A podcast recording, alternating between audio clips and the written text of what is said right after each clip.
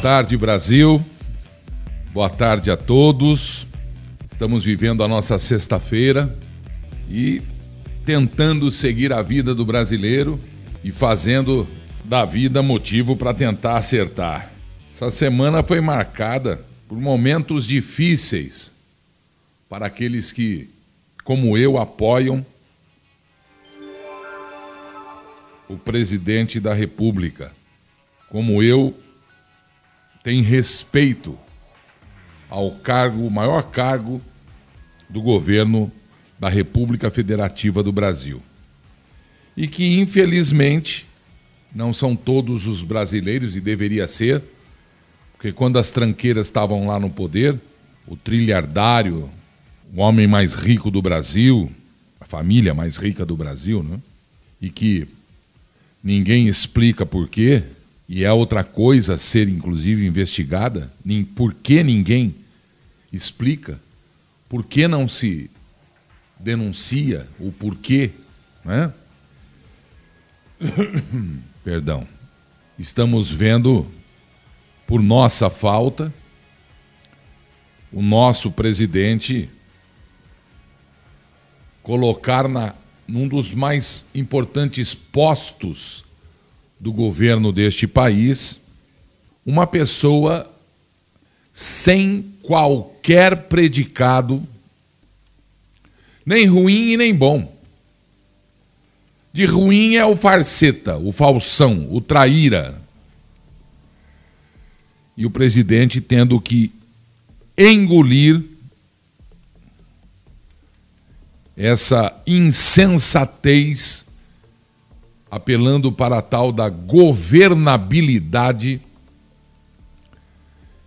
e se filiar também ao partido desse traíra que foi por não sei quanto tempo aí, mais de uma década, o partido do próprio presidente da República. É impressionante o que é a política. A política é mesmo sinônimo no Brasil de coisa ruim. E eu lamento tudo isso. Lamento mesmo, profundamente. O presidente está nomeando para a Casa Civil Ciro Nogueira. Pensei que ia demorar um pouquinho mais para a sessão do toma lá da cá e entendo o presidente. Entendo. Ele está fazendo política, o que não significa se vendendo, o que não significa se corrompendo. Mas que eu fiquei puto, eu fiquei. Mas como eu apoio o presidente da República do Brasil, e como eu não tenho nada para falar dele, do presidente. Porque desse traste aí nós temos que ficar de um olho no um olho no padre e outro na missa, na hóstia ali, ó. Um olho no gato e outro no bife, no peixe. Porque o presidente vai até o final do seu mandato se esquivando das flechas, se esquivando dos ataques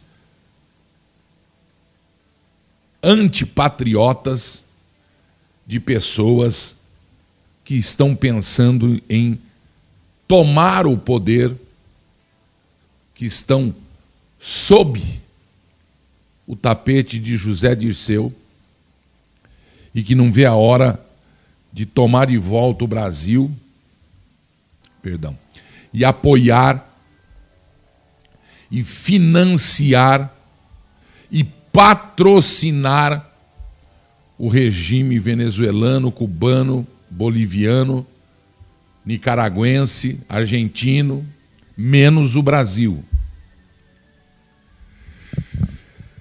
Eu estou com um vídeo aqui, está rodando na internet, mas eu não vou usar hoje, mas eu vou usar para mostrar para vocês como estão as esposas, filhos e netos dos bandidos ditadores cubanos. Eu vou mostrar onde está o dinheiro que o povo brasileiro, o pobre brasileiro, o pagador de imposto, foi assaltado, roubado e enviado o dinheiro da Petrobras, do BNDES, bilhões de dólares. Onde está esse dinheiro? Na vida de reis e rainhas, das esposas, filhos e netos dos donos de Cuba. E a exemplo do Brasil, Cuba era uma república democrática. O tal do sanguinário Che Guevara aí, que usam até na camisa, que é um povo mal informado que faz isso, né? O tal de Fidel Castro, tudo sanguinário bandido, tudo enganador, tudo, tudo mentiroso, tudo golpe contra quem é o dono da ilha, quem é o dono da terra, como no Brasil. Que são enganados, que são jogados de lado, que são iludidos pelos mágicos comunistas do mundo inteiro. E eu volto a dizer: ninguém fala absolutamente nada dos milhares de comunistas infiltrados da antiga União Soviética, hoje Rússia, do exército secreto que tem aqui no Brasil de Cuba. Ninguém fala nada. Somos um povo sem memória, um povo esquecido eu só vou colocar o começo de uma fala recente desse novo ministro da Casa Civil, que eu até pedi, nunca entro no Twitter do, do, do, do pessoal do presidente. Dessa vez eu tá lá o Gilberto Barros, está lá dizendo: presidente, não faça isso. Mas eu até entendo a situação dele. Esse cidadão que você vai ver aí, tirou foto abraçando o Bolsonaro na campanha política. Aí fui para uma emissora lá. E falou isso aqui do presidente. Esse aí é o novo ministro do Bolsonaro. Ministro do Bolsonaro. Ministro Ciro Nogueira. O que é que você acha do Bolsonaro? Só vou pôr o que ele acha do Bolsonaro, viu, produção? Não vou pôr ele elogiando bandido. O que você acha do presidente que é o teu chefe agora e você é ministro do presidente Bolsonaro. O que é que você acha do presidente que te nomeou ministro, senhor Ciro Nogueira? O Bolsonaro eu tenho muita restrição porque é um fascista. Ele tem um caráter fascista preconceituoso. É, é muito fácil você ir para a televisão e dizer que vai matar bandido, que vai não sei o quê. Lula. Pronto, pode tirar. Tem, tem como pôr de volta aí?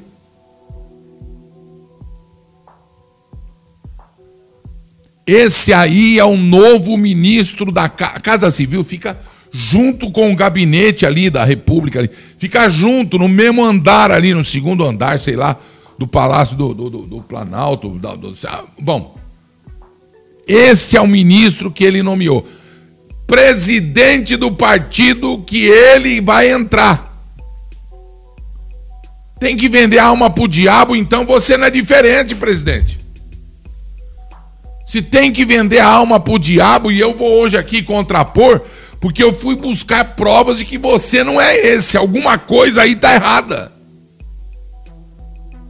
Eu já disse, estão querendo o teu pelo, o teu couro, corre para o povo. Dia 1 agora de agosto, o povo vai lotar Brasília, vai lotar Paulista, vai entupir, vai fazer o trubufu pelo voto auditável. Apoiando você. Porque se não tiver voto auditável, pode ser que haja, e tem um milhão de provas aí que as urnas podem ser alteradas, que pode receber Wi-Fi, que pode receber telefone, que pode ser alterada nacional, regional, estadual e municipalmente. Inventei esse municipalmente aí, ficou legal, localmente. Ó o ministro da Casa Civil do presidente Bolsonaro. O que é que você acha, ministro, do teu do nosso presidente? O Bolsonaro tem muita rejeição porque é um fascista. Ele tem um caráter fascista preconceituoso. É, é muito fácil você ir para a televisão e dizer que vai matar bandido, que vai não sei o quê. Lula. Vai matar bandido, não sei o quê. Lula. Não, não vai matar o Lula. É que foi um corte de edição. Hã? É, você ia fazer. Se eu não seguro, você faz propaganda para a facção. Aí o chefe vai pensar que você está recebendo Zé Dirceu.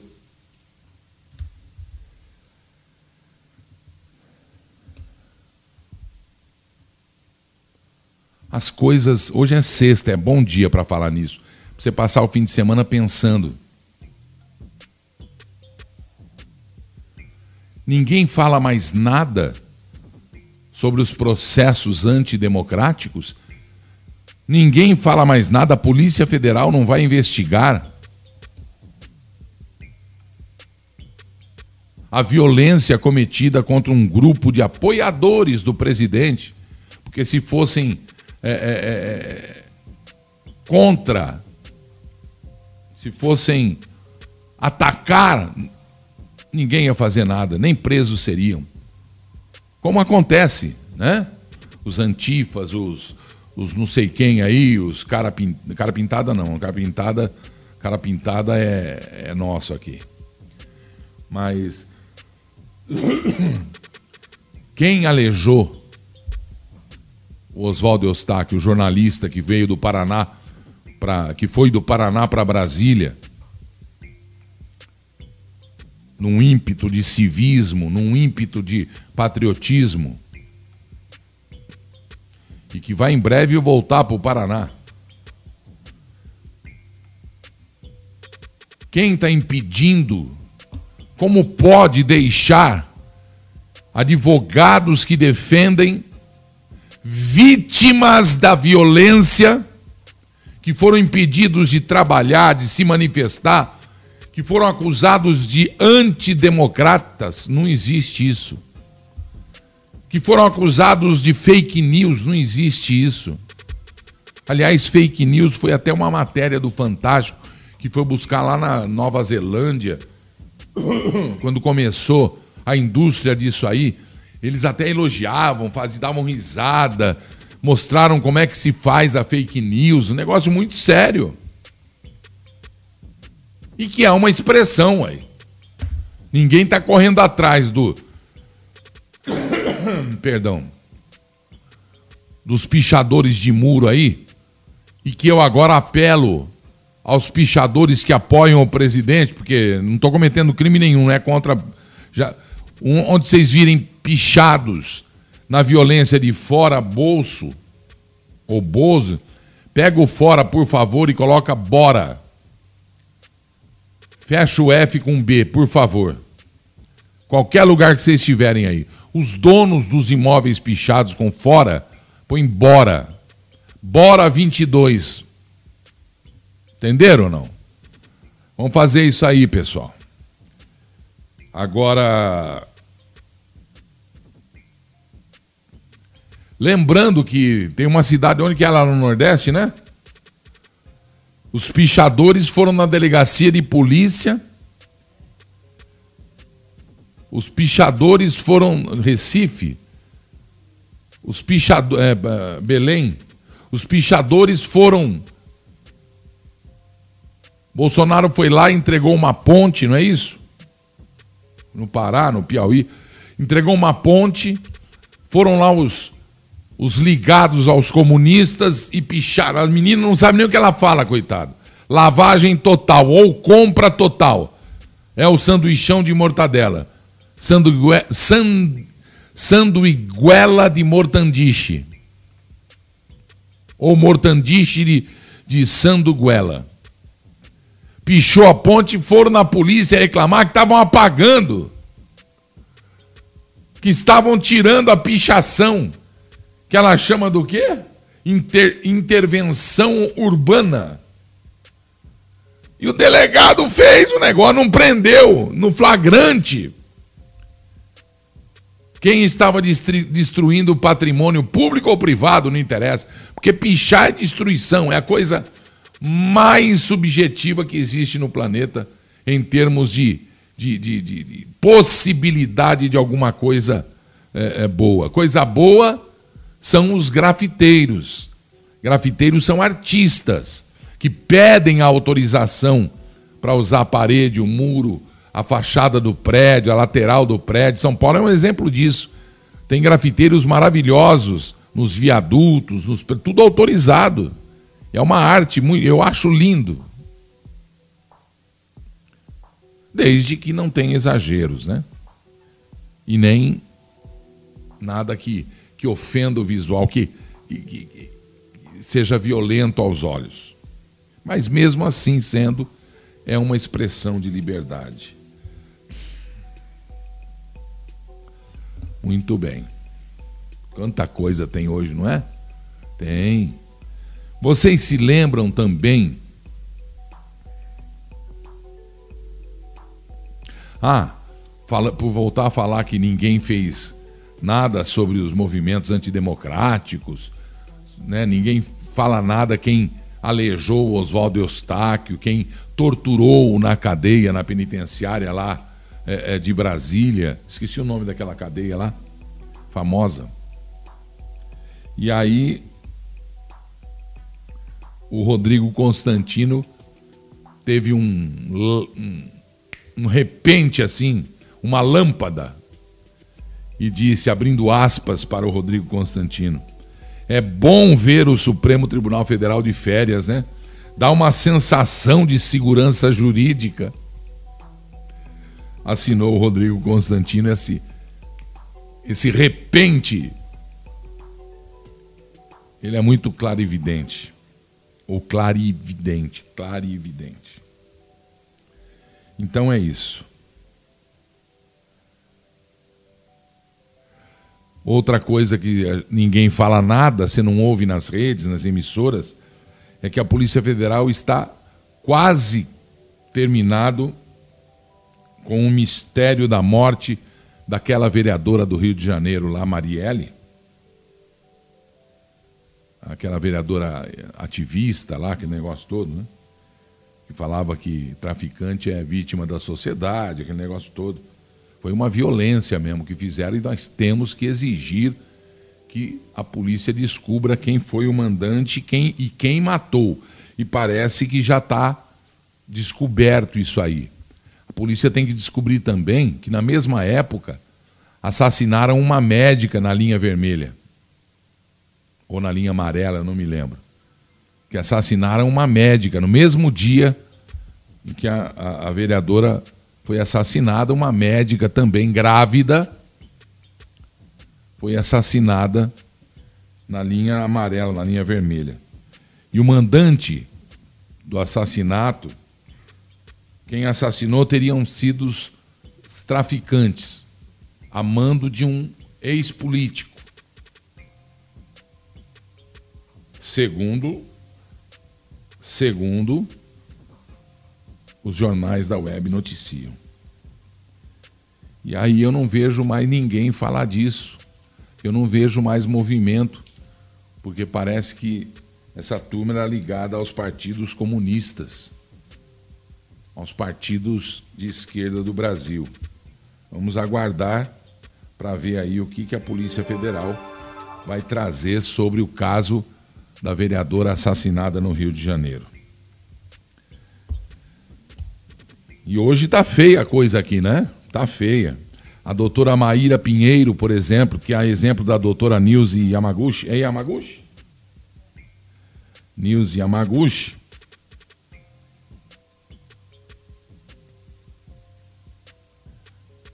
Foi maltratada, foi recebeu acusações graves, desrespeitada na CPI, que comete crimes também e que deveria ser investigados. Deveriam os crimes. E ela está com denúncias gravíssimas desde anteontem, porque arrebentaram com o sigilo dela, nem acusada de nada, de desvio de palito, de, de falar o português errado, nada foi acusada. A CPI foi lá e arrebentou com a mulher. E, e, e os senadores, os documentos ficam numa sala, num cofre. O Lewandowski, aquele ministro lá do Supremo que está de férias agora, o Lewandowski autorizou quebra de sigilo, cara. De rede social, telefônico, desta desta depoente, não é acusada de nada. Autorizou quebra de sigilo. Só que só que vamos rasgando, vamos rasgando. E aí os senadores, alguém foi lá e vazou. E a doutora Maíra Pinheiro, que é secretária especial, uma das secretárias especiais lá do, do Ministério da Saúde, estava assistindo o Fantástico Domingo e pumba! Ué, meus e-mails na televisão e só na televisão. Só nesse programa aí. Com quem será que o Renan Calheiros fica falando no telefone, recebendo não sei o quê? O, o, o Randolph Rodrigues, o, o, o Aziz é. Tonhão, não sei se. Mas a doutora, olha, e o bicho vai pegar, porque o caso virou caso de polícia e justiça. Aí as pessoas estão cobrando, né? E quem é que vai se responsabilizar por isso? Tem que se apurar quem foi que fez o vazamento. E é fácil saber. É fácil saber. E responsabilizar Lewandowski. Ele que, ele que pariu, ele que assuma a criança. Vejam a doutora Maíra Pinheiro num depoimento que nós conseguimos pela internet. Vejam. Uma médica que vai para casa, trabalha, estudou, criou seus filhos e vive da sua profissão. Ela é minha porta de entrada e minha porta de saída. Mas na CPI pediu direito de poder, não, não foi para ficar calada, eu pedi o direito de ser respeitada, porque eu já sabia o que tinha acontecido de desrespeito com os outros depoentes, até com os ministros que foram depor lá. E falei tudo que me foi é, perguntado. Depois pediram a quebra do meu sigilo telemático, telefônico. Não tem problema nenhum, senadores podem vasculhar a minha vida como vocês fizeram antes de eu depor na CPI. Também estou falando isso aqui pela primeira vez. Foram no Ceará, foram no meu emprego em Brasília perguntar se alguém tinha alguma queixa contra mim, se eu maltratava pacientes. Isso vai dar um filme, isso é crime, é perseguição. Foram perguntar se eu tinha maus tratos com pacientes, foram no meu estado vasculhar a minha vida funcional nas universidades onde eu lecionava. Isso é aberração. Mas eu passei pela CPI, não encontraram nada. Mas ontem à noite eu fui surpreendida na Rede Globo e no portal G1 por vazamentos dos meus e-mails funcionais. E eu estou sob uma medida cautelar do, Sena, do, do ministro é, Lewandowski, que diz que podem é, ter acesso a todas as minhas documentações, e-mail, sigilo, telefônico, mas não podem divulgar para a imprensa, não podem publicitar, porque são minhas informações pessoais. E os senhores, ontem à noite, divulgaram para a Rede Globo e para a imprensa brasileira os meus e-mails. Isso é crime. Os senhores são criminosos. Então, eu espero que a sociedade brasileira tome conhecimento disso, saiba do crime que está sendo cometido. O meu crime é trabalhar no governo Bolsonaro e fazer o meu trabalho técnico. E eu espero que os senhores ministros do STF, que receberam hoje à tarde o meu pedido, a ação dos meus advogados, pedindo providências, porque é crime e é possível de prisão. Quem vazou documentos sigilosos que foram entregues para que a CPI os guardasse em total responsabilidade até o término da CPI. E não hoje. Para minha surpresa, isso foi ontem à noite, Hoje à noite, aqui com vocês, antes de entrar na sala, eu fui surpreendida pela ligação do Ministério da Saúde. Novos e-mails meus vazados agora para Globo News. Gente, aonde é que nós vamos parar nesse país? Se a sociedade não fizer nada, vai ser comigo, vai ser com vocês, vai ser com qualquer um que defenda a vida, a liberdade, o direito da expressão da gente, a defesa das virtudes e dos valores. É, porque ataques existem e serão sempre atacados aqueles que têm Deus no coração e querem a verdade, o bem, né? Como essa doutora Maíra Pinheiro, doutora Nilce Yamaguchi. Tá aí, lamentável, né, gente? Lamentável. Muito bem. Já falei da Casa Civil. Primeiro de agosto tá aí. Nós precisamos ir às ruas, exigir o voto auditável.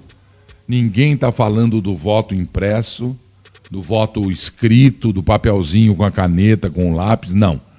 Dia 1 de agosto, voto impresso auditável. O Brasil precisa de você, nosso presidente precisa de você, e eu quero você ajudando este país aqui, se mobilizando de todas as formas. É dia 1 de agosto e também na Semana da Pátria vai ter outra mega manifestação no Brasil para que as pessoas tenham noção do que é o povo brasileiro, da vontade de, de que o Brasil dê certo e como está dando certo. É isso que eu quero, para desespero desses moleques, dessas, desses caras de pau que, que tentam impedir que o Brasil suba a troco de favores, favorzinho, né? E tapinha nas costas, esse negócio todo. E tudo isso tem um preço muito caro, muito caro. Tá aí a, a Petrobras para dizer, né? Tá aí o BNDES para dizer. Tá certo? A Odebrecht mudou de nome, vocês viram? Mas as moscas continuam a mesma. Não adianta tem que mudar de nome e mudar de jeito de trabalhar. Propineiro se prostituiu totalmente no governo da facção e a gente fica chateado, porque uma das maiores empresas do planeta. Olha, então o Brasil não perdeu só Petrobras, BNDES. Perdeu Odebrecht, OAS e as outras aí que entraram na onda, né? Segundo o Palocci, se o Brasil soubesse de tudo, mas o Brasil precisaria saber. É que a gente tem memória muito curta, muito curta. Bom, quero mandar um recado para o prefeito de São Paulo, Ricardo Nunes. O senhor vai sancionar uma lei injusta. De novo, o senhor vai fazer sangrar no bolso dos mais fracos. Nem os mais fortes também mereciam, num momento como esse, ser sangrados. Já não basta o tamanho dos impostos que a gente paga Agora o senhor vai querer dois reais a mais na entrega do iFood, dois reais na bandeirada do, do, do como chama? Do Uber. As empresas que entregam não é só comida não, motoboys. Vai ficar mais caro o serviço. Nós vamos encarecer os serviços numa cidade que precisa de serviços, de empregos, que precisa de paz para sobreviver, prefeito. Não sancione essa lei, prefeito. Nós temos uma Câmara de Vereadores insensível, pseudos representantes, assim como Assembleia Legislativa, Câmara dos Deputados, Senado Federal se mistura tudo nesse liquidificador da nojeira, do cheiro mal, do, cheiro mal, do, do, do, do podre, com exceções em todos os cantos. Lamentável, hein? Você viu a PGR, mandou, a pedido de deputados, investigar o, o governador de São Paulo. É, investigação ferrada que já começou sem que a gente soubesse. Ou acho que nem ele sabia. É, já estou já, já tendo pássaros cantando aqui. Pássaros cantando. Muito bem, queridos. Também está rodando aí ou estão rodando os protestos contra a pornografia do fundo eleitoral. Uma vez que o fundo partidário também já é uma pornografia. Também já é uma pornografia. O presidente deve vetar, vai vetar. E aí a gente vai saber, porque vai voltar para a Câmara, para o Senado, e a gente vai saber então quem é que está patrocinando isso aí. Porque foi uma armadilha envolvendo deputados, vice-presidente da Câmara, envolvendo, entendeu? Para aprovar o orçamento, de repente, na aprovação, sem que enfiaram os 6 bilhão ali a título de emergência, não discutiram, não fizeram votação, não fizeram nada e meteram lá para votação. E os apoiadores do governo não sabiam o que estava rolando neste fundo é, eleitoral. Isso é uma é um, isso é um crime. Isso é um crime contra o Brasil. Isso é um crime contra o cidadão brasileiro. Olha o, o Twitter do presidente. Tem aí o Twitter do presidente? Aí, ó. Defendemos acima de tudo a harmonia entre os poderes, bem como a sua autonomia. Muito bem. É partindo deste princípio que estamos jogando desde o início dentro das quatro linhas da Constituição Federal. Ih, presidente, só o senhor. Dito isso, em respeito ao povo brasileiro, vetarei o aumento do fundão eleitoral. Eu chamaria de fundão pornográfico eleitoral. Só o senhor está jogando nas quatro linhas aí, viu? Acho, acho bom o senhor comprar outro carretel. Porque tem gente jogando na, na, nas cinco, seis, oito, dez linhas. Tá certo, presidente? Muito bem.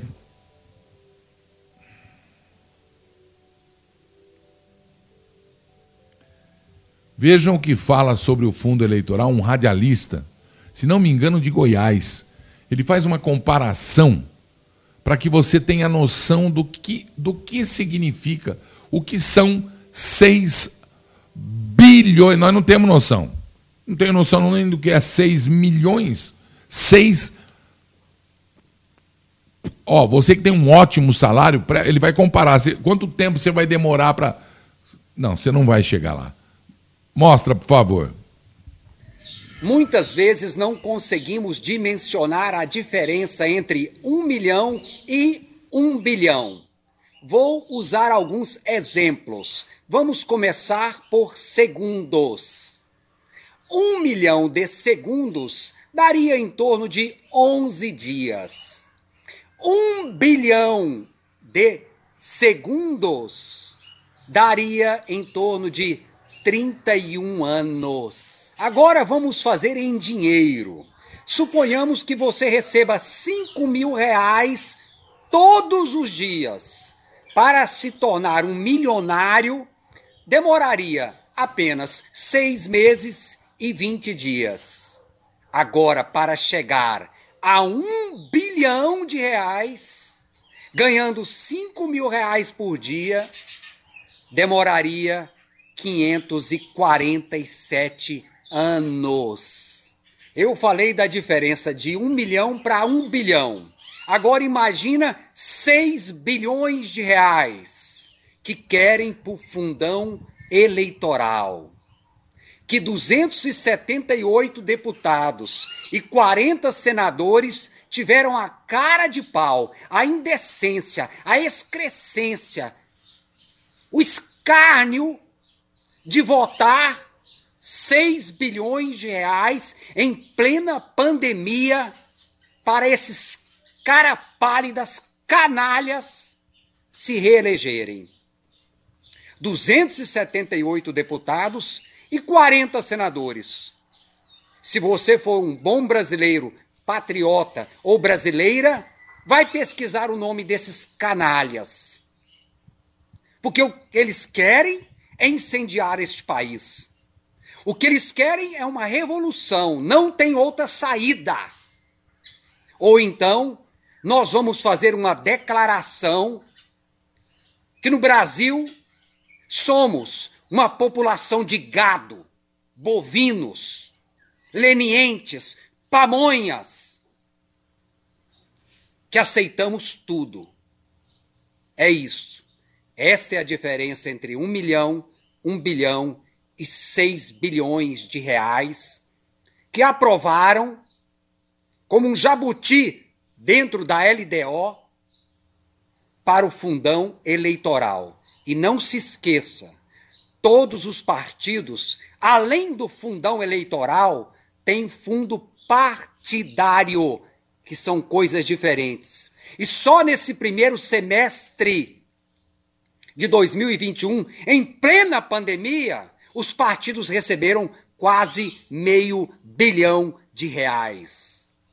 Hoje, nós, brasileiros e brasileiras, somos escravos de uma máquina inchada, que todos os nossos impostos são para manter privilégios e corrupção. Isso tem que acabar. Isso tem que acabar. Não é possível continuar desse jeito. Até quando?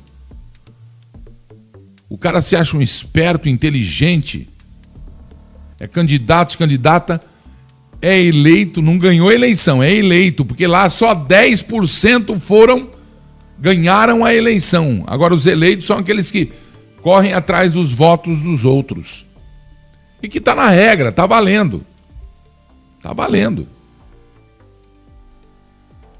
Agora, para que, que eles precisam de 500 e sei quantos milhões de reais do fundão partidário, que já é uma bandidagem, que já é um crime, e agora querem mais 6 bilhões de reais para fazer uma eleiçãozinha. O planeta mudou, o mundo mudou o candidato é eleito. A quem que consegue se eleger? O Bolsonaro. Ensinou, inclusive, e é a prova de que o dinheiro pode até ajudar um pouquinho, mas se você tiver muito dinheiro, atrapalha. Não é com dinheiro que se faz é, é, é, campanha política. É com proposta.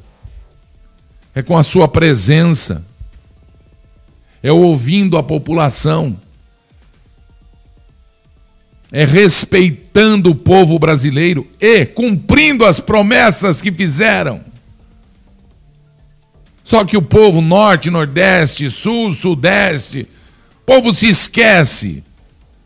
Bate no balcão e fala, solta uma em nome do candidato e já vota nele. O cara pode ser até um assassino de esperanças, como essa Câmara e esse Senado aí.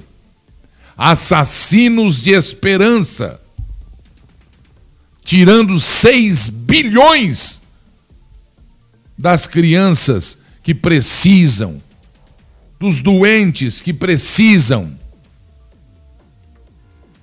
Lembrando que o Supremo, o Barroso, chegou a falar um dia, eu não sei por quê, que o governo tem obrigação de dar remédio caro para essa gente. Falou. Ou disse mais ou menos isso: o governo não tem obrigação nenhuma de comprar remédio para ninguém. Mas também não tem obrigação nenhuma de sustentar camarão, lagosta, vinho, viagens de férias, duas férias, três férias, não sei quantas férias por dia, por ano, não sei quantos funcionários, não sei quanto de vinho, não sei quanto de. Não tem. Eu não quero pagar isso para o senhor. A sua casa, o senhor que pague. Eu pago a minha. E a prova de que esse dinheiro é inútil, eu vou dar agora. Campanha de 2018. Atenção, Brasil. Minas Gerais, é Uberlândia ou Uberaba? É Uberlândia, né? Prestem atenção neste áudio. Prestem atenção na conversa dessa comadre. Prestem atenção de Minas Gerais presidente, o deputado Jair Bolsonaro viajava sozinho. Brasil todo entrou na minha sala conversou comigo quando esteve em São Paulo. O filho dele não, o filho dele já é problema. Mas quando ele esteve em São Paulo, com uma humildade, ficamos amigos, eu te, ganhei, ganhou de mim o respeito.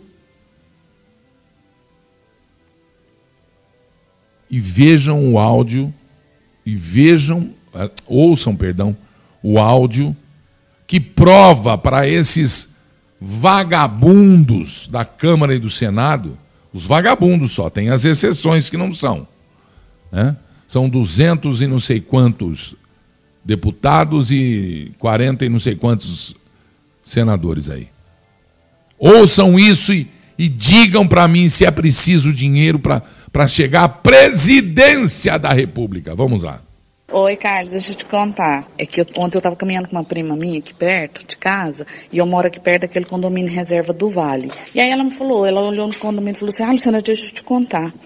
O pai dela frequenta um café ali no centro, onde, muito antigo, vai os antigão de Uberlândia, os velhos.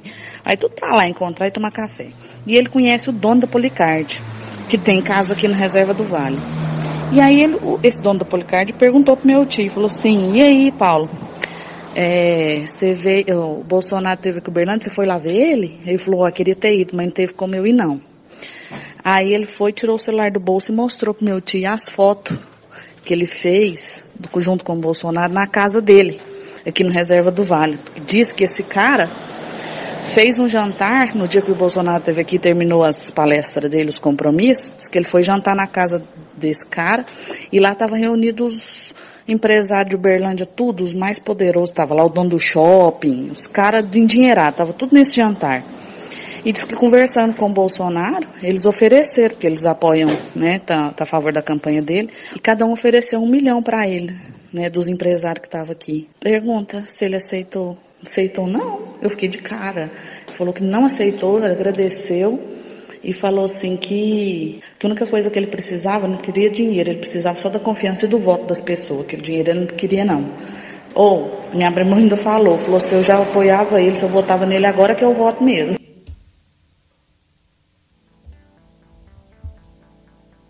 Não preciso falar mais nada. Vou falar o quê? Conta para mim. Eu vou falar o quê? Sou eu quem disse. Eu estou doidinho para mostrar o vídeo do Senado americano provando, provando. E essas redes sociais aí que se cuidem, viu? Eu até, sabe, sou amigo de todas, acredito, mas olha, põe a barba de molho. O Senado americano não está de brincadeira. Já está o caso com a, a, a, Central de Inteligência Americana, com FBI pessoal não brinca não, porque a fraude da Covid-19 está exposta no Senado dos Estados Unidos e eles já têm provas de que houve sim o maior crime contra a humanidade de todos os tempos. Para eu falar aqui é porque está aqui o vídeo. Para eu falar aqui é porque o vídeo está aqui. Tô com o vídeo aqui, doidinho para para colocar no ar. Deixa eu ver se vocês escutam um pedaço do vídeo aqui. Ó.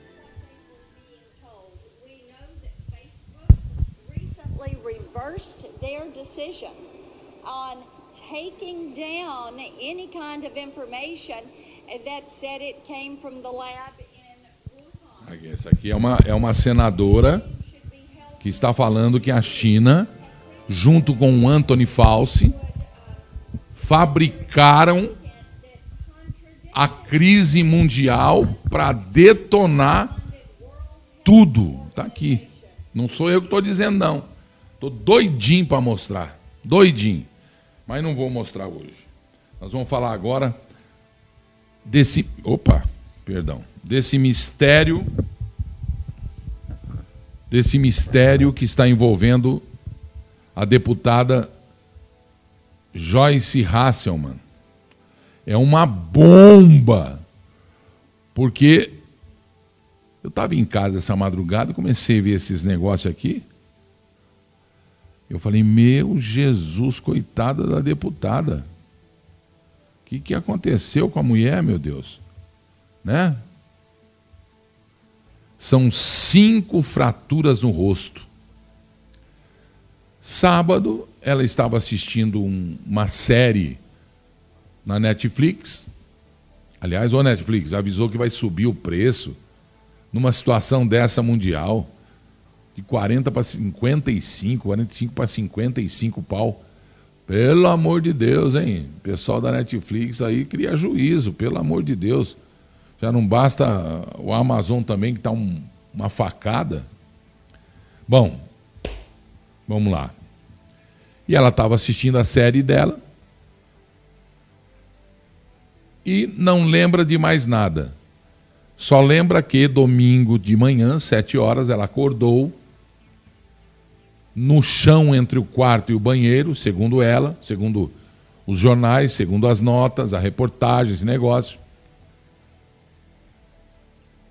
Envolta a uma poça de sangue, com cinco fraturas na cabeça, rasgou o queixo, está colado com cola cirúrgica.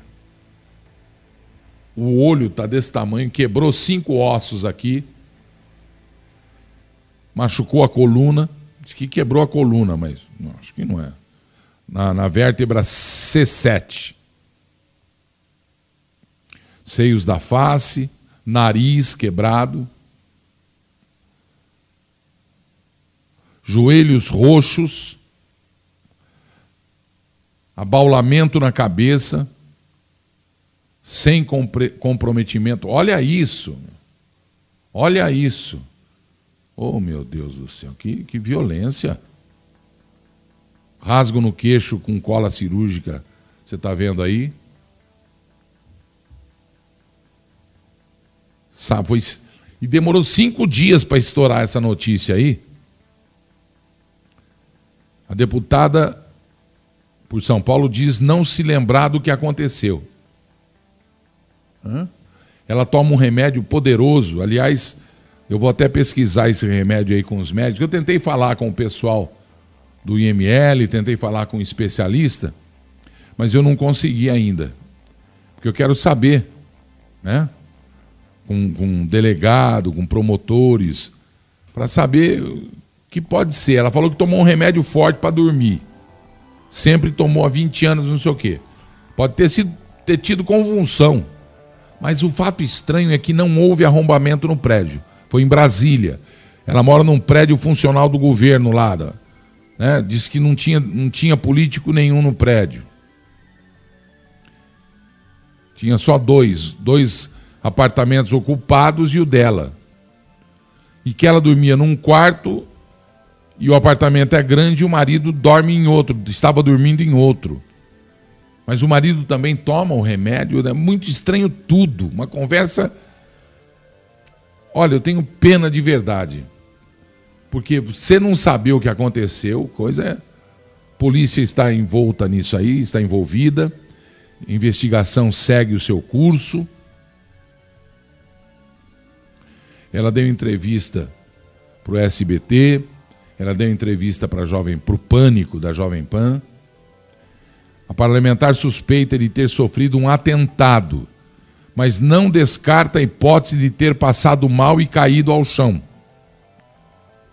Ela afirmou que sábado estava sozinha no quarto, no apartamento, num prédio ocupado por parlamentares em Brasília. E disse que a última coisa que ela se lembra é do capítulo da série que ela estava assistindo. Depois disso, ela acordou no domingo, caída entre o banheiro e o quarto, numa poça de sangue. O que eu sei, o que eu vi, foi que domingo, umas sete horas da manhã, eu acordo entre o meu quarto e o banheiro. Agora, o marido dela não viu, não ouviu. Toma remédio para dormir. Mas quem leva uma porrada no queixo, quem leva uma porrada na cabeça, quem leva uma porrada no joelho, quem leva uma porrada no nariz, quem não sabe, não sente.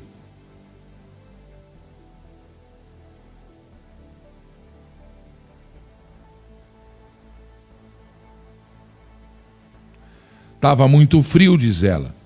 E ela estava gelada e tinha perdido muito sangue. Aí depois do susto, a primeira reação que ela teve foi: Ah, eu desmaiei, né? Diz ela.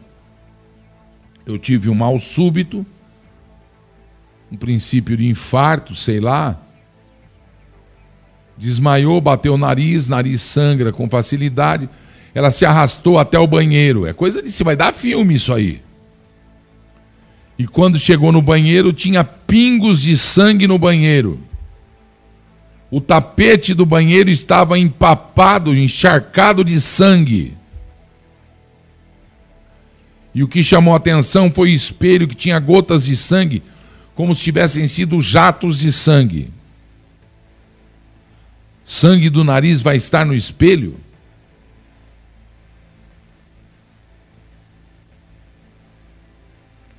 E aí ela pediu socorro. Ligou para amigos médicos para. Ué, mas e o marido? Que estranho, não? Se ele estava no quarto da frente, como é que ela pediu socorro para amigos médicos? Depois, né? Para dentista, porque acho que ela perdeu um dente também. E os funcionários comunicaram à polícia legislativa, foi hospitalizada, fez exames. E os médicos alertaram: olha, para ser um tombo, você teria que ter tomado quatro ou cinco tombos, ou então caído de uma escada. Mas se ela estava longe do quarto, se ela caiu da cama, primeiro tombo, levantou, caiu e foi para o banheiro, caiu de novo. No banheiro espirrou o sangue lá porque ela deve ter jogado com a mão ou sei lá o quê. Caiu de novo no banheiro, voltou, tentou voltar para o quarto, caiu no meio do corredor. É claro que eu estou aqui supondo, lógico que quem sou eu também, né? E não tem nessa hora, não cabe dúvida de nada. A dúvida de nada é que ela foi. Sofreu uma violência. Ou, ou dela mesma ou de um suposto atentado. A porta não foi violada. Alguém entrou com a chave. Se alguém entrou, a perícia vai descobrir. À noite, diz ela, quando eu volto para casa da Câmara, eu dispenso a polícia legislativa. Porque, teoricamente, eu estou em segurança em casa. E eu estou em um prédio onde tem segurança lá embaixo, que são seguranças da Câmara. Olha como gastam esses deputados independentes, eu só estou pondo um. Olha como gastam esses caras na vida normal, o cara não tem nem carro. Olha só.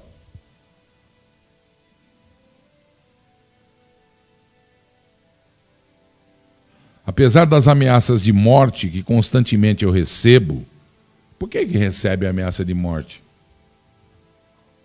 Eu nem levo mais tanto a sério, já levei, mas não levo mais. Então, dispensei com toda, como toda noite eu faço. Não posso dizer que foi um desafeto político, ou mesmo se foi alguém que entrou na minha casa, mas esse é um local público. A chave de um apartamento funcional não é uma chave que fica só comigo. Outras pessoas em departamentos da própria Câmara têm. E pessoas já passaram pela minha casa, já trabalharam aqui, já tiveram cópia da chave. Então seria muito simples e muito óbvio dizer: olha, eu tenho desafetos políticos, me ameaçam, me ameaçam de morte e eu vou culpar Fulano. Ela trocou as fechaduras, as chaves. Tinha que ter trocado quando entrou, mas tudo bem, coitada. A deputada ainda está confusa sobre o que aconteceu. Eu estou lendo aqui que ela descarta a possibilidade de reação do remédio que ela toma há 20 anos para insônia é um remédio que é um tal de sossega-leão. Quem toma fala, olha. Aí ela fala que é lutadora, que isso aí nada, nada. Lutadora, que lutadora. Quem quer fazer mal, faz mal. Azar de quem faz mal, porque mais cedo ou mais tarde o mal tem comprimento curto. Quem faz o bem não tem. Pois é. Estão investigando isso aí. Agora eu achei muito, mas muito estranho. Primeiro, ela dizer que o marido está no outro quarto.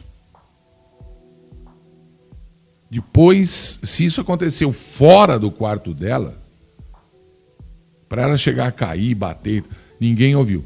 Aí vem, a, vem as, as, informações: o prédio não tem câmera nos corredores, não tem câmera na portaria. como é que é isso? Como é que é isso? Paga uma fortuna para segurança e uma coisa que poderia ser mais barata e mais seguro, não tem.